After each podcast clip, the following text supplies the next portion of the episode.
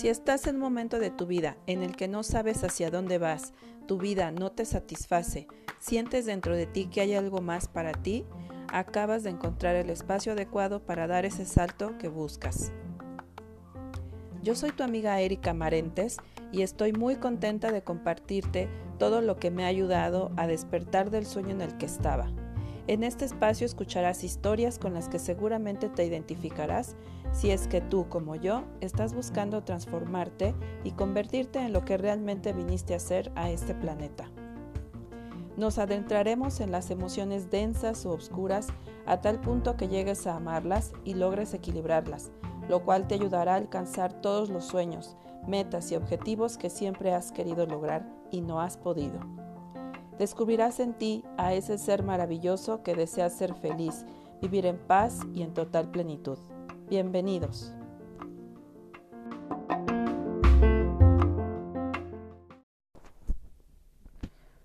Hola, ¿cómo estás? Espero que estés muy bien. El día de hoy quiero platicarte acerca de la oscuridad. Este tema viene relacionado con el episodio anterior donde hablaba de la quinta dimensión eh, y bueno, es donde solo existe la totalidad. Para poder estar en quinta dimensión es necesario abrazar todo lo que somos, lo que llamamos o etiquetamos como bueno y malo. Si no has escuchado el episodio 10, te invito a que vayas a escucharlo antes que escuches este. Los seres humanos hemos visto la oscuridad como algo malo, algo que se debe ocultar, no mirar. Lo vemos como algo que nos afecta y tratamos de alejarnos. Nuestros ancestros nos enseñaron que la oscuridad o las cosas que se consideran malas, entre comillas, no deben hablarse, deben negarse y evitarse. Sin embargo, es, es necesario ponerle atención, mirar, aceptar. Es necesario ir ahí para sanar y ser mejor persona para evolucionar. Lo que estamos viviendo en estos tiempos lo podemos interpretar como malo, como parte de la oscuridad. La pandemia ha dejado muchas lecciones que para muchos son buenas y para otros no. Pero, ¿de qué depende que unos veamos negativa esta situación y otros no? Supongo que el estado de conciencia en el que se encuentra cada quien, de qué tan presente estés y con qué claridad veas las situaciones que te pasan. En el episodio pasado hablamos mucho acerca del estado de conciencia y cómo nos ayuda a llevar una vida más simple sin embargo, para estar plenamente viviendo en paz, hace falta mirar todas tus acciones, actitudes y hábitos que te han llevado a no tener la vida que quieres. Si tú eres de las personas que ven estos tiempos muy negros y sin una certeza clara de hacia dónde vamos, o siempre has visto la vida injusta, cruel y que no puedes controlar, que estás a merced de tu destino, esta es tu oportunidad de salir de ese estado y sentir esta plenitud de la que te hablo. Me gusta mucho la filosofía de Carl Gustav Jung. Es un psicólogo suizo que habla mucho acerca del subconsciente y tiene varias frases. Aquí te dejo una muy poderosa y que en lo personal me gusta mucho. Hasta que no te hagas consciente de lo que llevas en tu inconsciente, este último dirigirá tu vida y tú le llamarás destino. Todo lo que vamos viviendo desde niños se va quedando en nuestro subconsciente, costumbres, creencias, lealtades, reglas, etc. Que cuando somos adultos se van manifestando en nuestras relaciones, toma de decisiones, comportamientos y eso nos da como resultado una vida plena y feliz o una vida desdichada. La enfermedad o ciertos padecimientos son grandes aliados en la resolución de nuestros problemas. Sí, escuchaste bien, son aliados. Pero ¿cómo puedes decir eso, Erika? te preguntarás. Pensarás, la, enferma, la enfermedad te hace sentir mal. No puedes hacer gran cosa, no estás al cien en tu vida y eso afecta a quien te rodea. Efectivamente, justo para eso está. Desde un dolor insignificante hasta una enfermedad grave son las señales que te manda tu cuerpo para que pongas atención en tu vida y veas qué es lo que te hace sentir ese malestar o dolor. Pero ¿qué hacemos cuando, empezamos a cuando nos empezamos a sentir mal? Como no nos gusta sentir el dolor, nos tomamos una pastillita para dejar de sentir. ¿Qué pasa? Nos sentimos mejor y seguimos adelante, pero más adelante te vuelve ese dolor y te vuelves a tomar la pastillita. Y así puede pasar mucho tiempo hasta que un día estás en cama y no sabes por qué. Y te diagnostican una enfermedad grave, como a mí me pasó con el cáncer. También mucha gente tiene ansiedad o depresión y tienen que tomar medicamentos para poder dormir y estar tranquilos. Esos medicamentos te ayudan a generar las condiciones ideales para que tu cerebro produzca las sustancias necesarias para poder estar bien. Sin embargo, tú puedes hacerlo sin necesidad de esos medicamentos, a, través de un proceso de introspección, con ayuda de un terapeuta, e ir quitando poco a poco esos medicamentos. Es un proceso, ese proceso de introspección es mirar tu obscuridad. Solamente estando en esta situación tan grave y que te asusta es cuando empezamos a buscar la causa de esa enfermedad o de esa situación que nos llevó a mm, estar en ese estado de tristeza. Empezamos a desmenuzar todo eso que nos pasa y a veces llegamos a ir al psicólogo o con un terapeuta que tenga que ver con cuestiones emocionales. Entonces, en mi caso, yo le doy gracias al cáncer de que llegara a mi vida, pues fue la puerta de entrada a empezar a sanarme emocionalmente.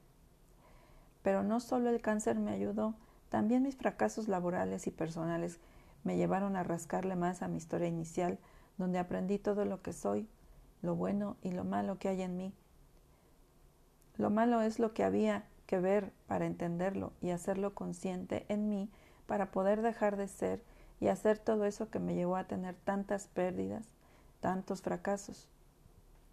Si yo me hubiera negado a mirarme por dentro y cacharme haciéndome la víctima, descargando mi enojo en cualquier persona, negando mi parte controladora, narcisista, explosiva, etc., nunca hubiera salido de esa realidad que vivía, donde todo se veía muy desalentador.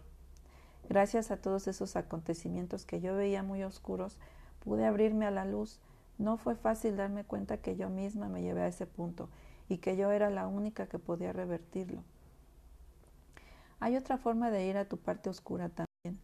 Si eres de las personas que te molestan ciertas actitudes, comportamientos de otros, costumbres de otros, y siempre se repite, es una gran noticia, pues tienes la oportunidad de verte en esos espejos y darte cuenta que tú eres eso. Ejemplo, por un buen rato me persiguieron los jefes autoritarios, gritones, déspotas, controladores, etc. Y yo me, me, paralizaba ante ellos y no podía actuar tranquila y mostrar mis habilidades porque tenía mucho miedo de ellos. Pero hasta que me detuve a preguntarme por qué me los encontraba en cada empresa que pisaba y de dónde venía ese miedo, esos fantasmas jamás regresaron. Me eché un clavado a mi infancia y me di cuenta que mi papá era igual y que yo le tenía mucho miedo y siempre evitaba estar cerca de él porque no quería que me regañara, que me corrigiera, que decidiera por mí, etc. Entonces, cuando yo descubrí, esto, se hizo la luz. Esos problemas desaparecieron y ya no volví a encontrarme con esos jefes.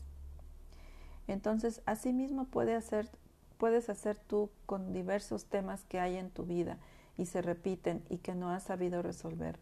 Las situaciones que se repiten en las parejas, amistades, trabajos, familia, etc., los dolores en el cuerpo, padecimientos crónicos, enfermedades, son los mensajeros oscuros, entre comillas, que aparecen en tu vida para que tengas la vida que mereces. Lo oscuro se tiene que manifestar para ser mirado y sanado y se convierta en luz. Cada vez que algo te moleste, aplica el dicho lo que te choca te checa. Y eso que te molesta o no te gusta que te hagan, seguramente tú te lo haces a ti mismo. Por ejemplo, si tus parejas siempre te son infieles, yo te preguntaría, ¿en qué te eres infiel tú? Si declaras, nadie me respeta en esta casa, te preguntaría, ¿en qué no te respetas tú? Si declaras, no encuentro un hombre que me llene, te preguntaría, ¿en qué no te llenas tú?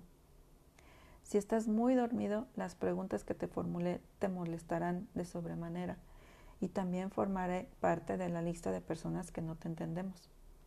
Pero si te abres a analizar y a querer contestar la pregunta, el solo hecho de querer buscar la respuesta te lleva a mirarte a ti en la mente. Haces ese movimiento invisible de dar la, de dar la vuelta y mirarte. Eso es buscar por dentro. Hay muchas frases que vemos por ahí que dicen que el secreto de la felicidad es conocerse a uno mismo, pues bien, eso es lo que acabo de detallar en lo que va de este episodio. No es magia, no es el pensamiento mágico pendejo del que muchos hablan. Es muy simple. Es solo que te mires, que sientas y que pongas atención a las señales que te pegan en la cara todos los días. Hace poquito vi en Facebook un post de alguien que ponía, por favor, 2021. No te pido nada pero no te lleves a nadie. La verdad me quedé pensando mucho en ese, en ese mensaje y lo que puedo interpretar de ese mensaje es, de ese mensaje es que lo que estás diciendo es que no quieres avanzar, prefieres vivir en la carencia que perder algo o alguien. Eres tan controlador que no quieres que se muera nadie cuando probablemente esa persona dentro de su caminar hacia la evolución como alma sea morir. Eres tan controlador que no quieres perder nada, entonces actúas para no perder, no para ganar. La muerte es abrir una puerta hacia algo nuevo, sea en este mundo u otro. Debemos morir todos los días dejando de ser quienes somos. Esas personas que no tienen éxito, que no tienen alegrías, que no tienen una vida plena para poder realmente vivir en abundancia de dinero, de relaciones, de situaciones padrísimas, de viajes, de éxito profesional, etc. El no movimiento, el no cambio es muerte. Pachamama nos está demostrando todos los días que hay que transformarnos para ser mejores. ¿Por qué crees que tiembla? ¿Por qué crees que un volcán erupciona? ¿Por qué crees que vemos el movimiento del mar, a través de las olas que van y vienen? Porque para toda, porque para toda acción hay una reacción. Porque todas las transformaciones necesitan movimiento. Necesita morir algo, dejar de ser algo para hacer algo nuevo. Esa es la vida. Necesitas vaciarte, sacar la basura, hacer espacio. Una mariposa es un gran ejemplo también. Imagínate que la oruga, antes de ser mariposa, no quiera meterse en un capullo, o una semilla no quiera ser enterrada porque tienen miedo del proceso que van a vivir a ese momento de oscuridad. Todos sabemos lo que va a pasar con esa oruga y con esa semilla. La oruga será una mariposa bellísima y la semilla se convertirá en un gran árbol o en un fruto delicioso. Pues eso mismo pasa con nosotros cuando estamos en un proceso de cambio como la pandemia. La única diferencia entre la oruga y la semilla y nosotros es que las dos primeras no están pensando, ¿saldré completa o completo? ¿Cuánto tiempo estaré aquí? ¿De qué color seré? ¿Cuánto mediré? Y nosotros todo el tiempo estamos pensando cosas que nos atormentan y que no nos sirven de nada. Pensar positivo para mí es enfocarse en lo que uno quiere hacer, visualizar quién soy en mi mapa de deseos y verme ahí. Si no tienes trabajo y no tienes nada que hacer, puedes empezar por ahí. Y generalmente cuando empezamos a pensar en eso, vendrán a tu mente ideas que te puedan llevar a eso que quieres. Pero tienes que creer en ti y buscar información que te inspire. Si estás pensando en noticias, buscando en redes todo lo que tenga que ver con la pandemia y estás mandando a tus amigos y familiares noticias de lo mismo, pues es lo que vas a traer, más miedo. Y el miedo es la emoción más baja que existe en cuanto a vibración se refiere. Y ya sabemos que cuando estamos vibrando bajo, pues atraemos más de lo mismo. Si nos enfocamos en buscar información de lo que deseamos, tal vez buscar un curso que tenga que ver con aprender algo nuevo, cambiar hábitos, tal vez meditar, hacer un poco de ejercicio, cuidar nuestra alimentación, arreglar cosas con, como mi closet, cajones, tirar cosas viejas, etc., eso ayudará mucho a que limpiemos la mente y dejemos entrar cosas más agradables a nuestra vida. Tú decides si te metes a la espiral de la vida o de la muerte. Te dejo con otras dos frases de Carl Jung que dice, lo que niegas te somete, lo que aceptas te transforma. Otra frase que también me gusta mucho y ya te la he repetido en algunas ocasiones es aquello a lo que te resistes persiste. Yo te agradezco que hayas llegado hasta aquí y si te gustó este episodio compártelo a quien creas que le puede servir. Sígueme en Instagram en arroba cambia tu realidad podcast y déjame un comentario si te gustó este episodio. Yo te mando bendiciones, besos y abrazos virtuales.